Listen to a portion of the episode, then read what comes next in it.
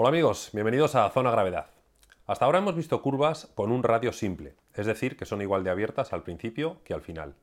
Vamos a estudiar las curvas de radio compuesto, curvas que se abren o curvas que se cierran. Vamos a ver primero una curva que se abre. Esto es una curva que tiene un radio más cerrado al principio y un radio más abierto al final. Por ejemplo, una de las horquillas del descenso de Peña Cabarga, en Cantabria. Si trazásemos esta curva como una horquilla normal de 180 grados, tendríamos que realizar una trayectoria más cerrada. Sin embargo, la parte final de la horquilla tiene un radio más abierto que la inicial. Esto nos permite, como indica el diagrama, tomar un radio más amplio. En condiciones normales no seríamos capaces de trazar la curva, pero esta apertura de la curva al final nos permite aprovechar toda la anchura de la carretera.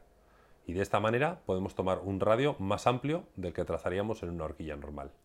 Es importante que te fijes en el punto de salida de la curva, que estés bien arrimado al guardarraíl izquierdo en este caso. Si te sobra un metro es que has tomado la horquilla como si fuese una horquilla normal y no has aprovechado este radio variable. También puede ocurrir lo contrario, que sea una curva que se cierra, por ejemplo, la primera curva del Campeonato de España del Monte Naranco, en Oviedo. Se trata de una curva a derechas, la parte inicial de la curva tiene un radio muy amplio y la parte final es bastante más cerrada.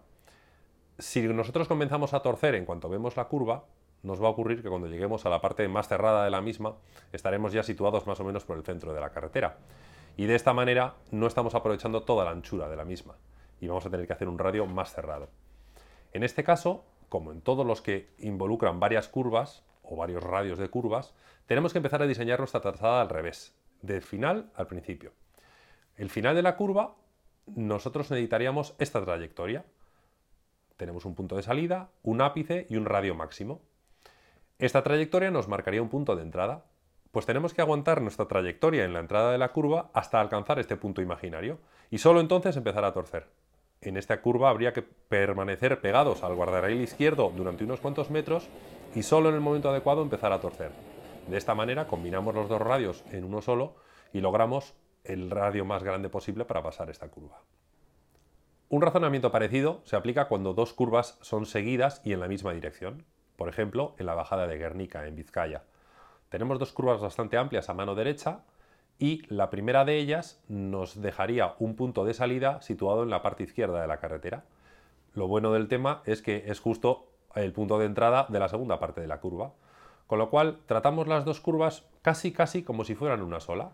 Cuando tú tengas un sistema de curvas todas en la misma dirección, intenta suavizar los picos, suavizar las zonas más cerradas de las curvas, intentando, trazar una sola trayectoria lo más suave posible.